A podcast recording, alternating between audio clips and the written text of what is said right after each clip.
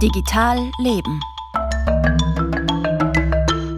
Boxen oder Golf spielen, ohne die eigenen vier Wände zu verlassen. Mit Hilfe von Virtual Reality ist Sport mittlerweile auch auf engstem Raum möglich. Virtual Reality bedeutet, dass man in eine künstliche Welt eintaucht, die sehr echt aussieht und sich auch echt anfühlt. Das österreichische Startup VR Motion Learning hat zum Beispiel ein virtuelles Tennisprogramm entwickelt, das auch zu Trainingszwecken dient. Hanna Balba hat es ausprobiert. Mit Tennis eSports kann man zu Hause Tennis trainieren, verschiedene Übungen machen. Man kann seine Vorhand verbessern, seine Backhand verbessern. Aber man kann auch mit Leuten spielen. Und das ist das Lustige, dass man also online mit Leuten der ganzen Welt sich matchen kann. Geschäftsführer Gregory Getzinger ist mit einer speziellen Virtual Reality Ausrüstung zu uns ins Ö1-Haus gekommen.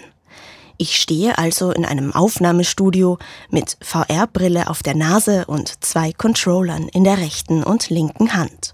Und so begebe ich mich direkt vom Studio aus auf einen virtuellen Tennisplatz. Player one to serve. Ich stehe in der Mitte des Platzes, über mir bewölkter Himmel, jede einzelne Wolke ist zu sehen. Auf der Seite auch Personen am Spielfeldrand, die zuschauen, kleine Bäume, kleine Sträucher.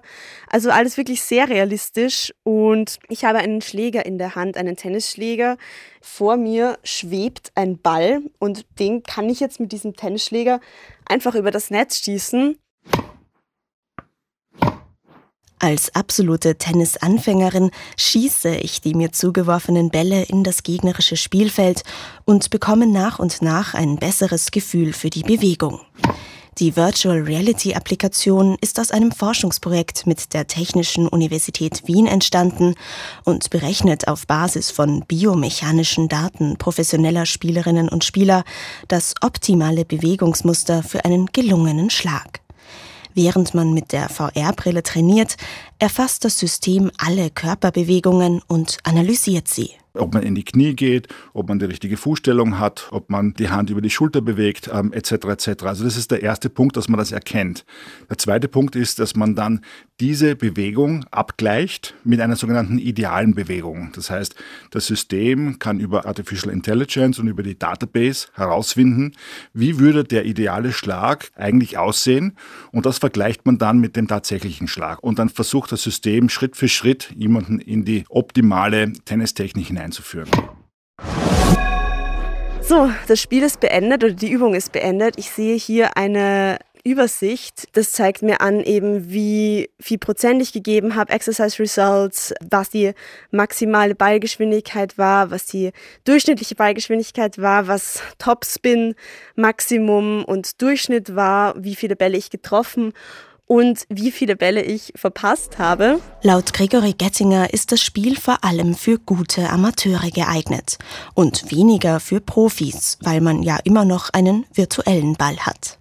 Neben der Spieltechnikanalyse kann man mit der App Tennis eSports auch gegen computergenerierte Gegner und reale Menschen bei verschiedenen Turnieren und Wettbewerben antreten. Das virtuelle Tennisspiel soll laut Gregory Gettinger den echten Sport am Platz nicht ersetzen, sondern ergänzen. Man wird sein traditionelles Spielen verbessern, aber es wird auch reines virtuelles Spielen geben, also wo die Leute sich einfach nur virtuell treffen und miteinander und gegeneinander Turniere und Meisterschaften austragen. Es wird also die ganze Bandbreite geben. Und mein Resümee nach einem kurzen Einblick ins virtuelle Tennis. Natürlich ist es etwas anderes, wenn man jetzt am echten Tennisplatz steht und die Sonne einem ins Gesicht scheint und der Wind durch die Haare fährt und auf der gegenüberliegenden Seite eine tatsächliche echte Person steht und nicht eine virtuelle Ballmaschine, aber als Spiel für zwischendurch, als neue Erfahrung auf jeden Fall zu empfehlen.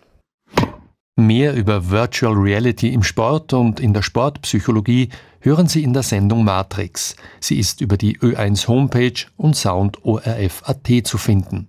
ChatGPT kann auch Computercode schreiben und Programmiererinnen und Codern Routinearbeit abnehmen.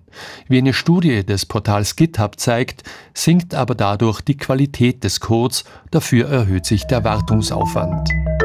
Das war Digital Leben mit Franz Zeller.